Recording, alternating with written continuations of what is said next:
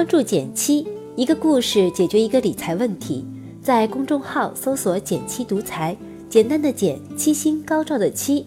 关注后回复“电台”，十本电子书，请你免费看。假设有一天你收到了一封没有署名的信，信里告诉你说明天股市会大涨，你没当回事儿，但这天股市确实涨了。第二天。你又收到了同样的一封信，信里告诉你说，明天股市会跌，你依然不以为意。这天股市确实跌了。接下去每一个股票交易日，你都收到信，而每次信里对于市场变化的预测都是准确的。当你收到第十或者二十封信的时候，你会怎么想？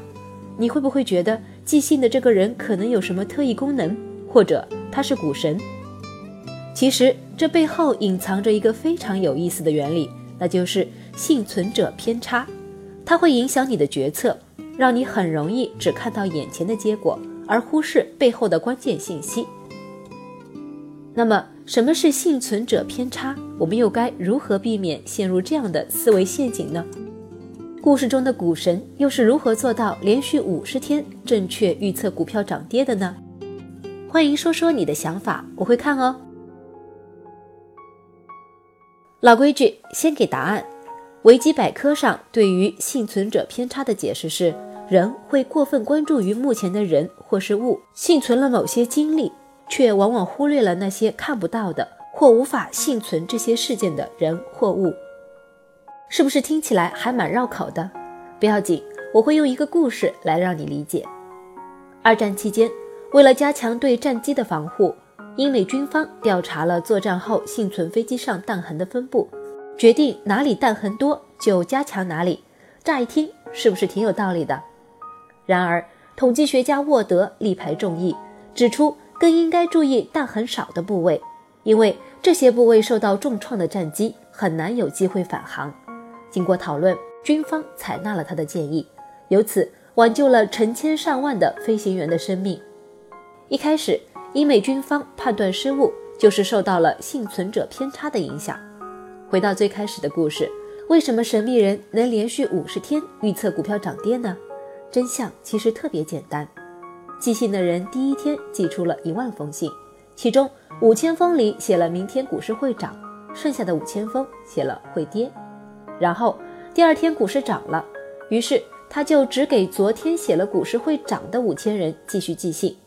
这次是两千五百人收到了会涨的来信，另一半收到了会跌的来信，这样每天如法炮制下去，预测之神就诞生了。正所谓一叶障目，这个时候我们也因为成为了幸存者而陷入了幸存者偏差的怪圈。那么我们该如何改变自己的思维方式，避免落入幸存者偏差这类的认知陷阱呢？这里我结合自己的经验，给大家提三个小方法。第一，掌握第二层思维。这里说的第二层思维，就是与市场普遍观点不一样的逆向思考。第一层思维对相同的事件有着彼此相同的看法，通常也会得出同样的结论。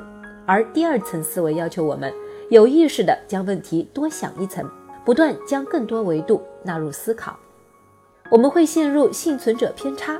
有一个原因是我们的思维方式中最简单的就是直接归因，比如当一家雨伞店推出一个新品时，生意反而变差了，我们可能会因此得出结论，认为是新品不符合市场需求。而如果我们采用第二层思维的话，我们可能就会综合各种因素分析，发现其实那时候不是雨季，所以大家采购雨伞的需求降低，生意的好坏与新品并没有关系。第二，拥有局外人视角，我们会陷入幸存者偏差，往往是因为我们错误地估计了幸存者的重要性，或者有时候我们自己就是幸存者本身。那么这个时候，我们就需要局外人视角来帮助我们。想象自己正在一辆高速行驶的汽车里，这时候我们会注意的是车里的环境、温度、声音、仪表盘上指针的变化等等。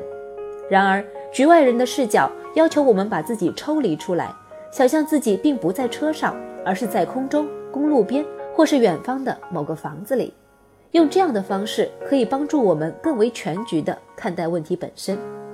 第三，相信时间的力量。幸存者偏差往往持续的时间不会很长，时间越长，幸存者偏差的可能性就越小。而我们大部分人却因为幸存者思维的关系，会高估了一年时间的变化，却低估了十年的成就。这就是为什么每次到了新年，大家总会立志要减肥、学习或者是存钱，却在年末发现自己什么都没有干成。记住，那些真正的成功者们，往往会把时间的维度拉长。不会纠结于一时的得与失。股神巴菲特曾说过：“如果你没有持有一种股票十年的准备，那么连十分钟都不要持有这种股票。”他拥有这样的信念，正是他与众不同的智慧的表现。懂得下围棋的人知道，下棋的最高境界是通盘无妙手。真正的高手是不会让自己深陷绝境，再力挽狂澜的。往往在问题出现之前，问题已经被解决了。真正优秀的人，也许并不会被我们看到。与其迷信幸存者偏差，不如成为那个幸存下来的人吧。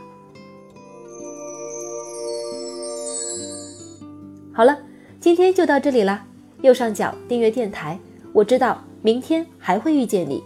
微信搜索并关注“减七独裁，记得回复“电台”，你真的会变有钱哦。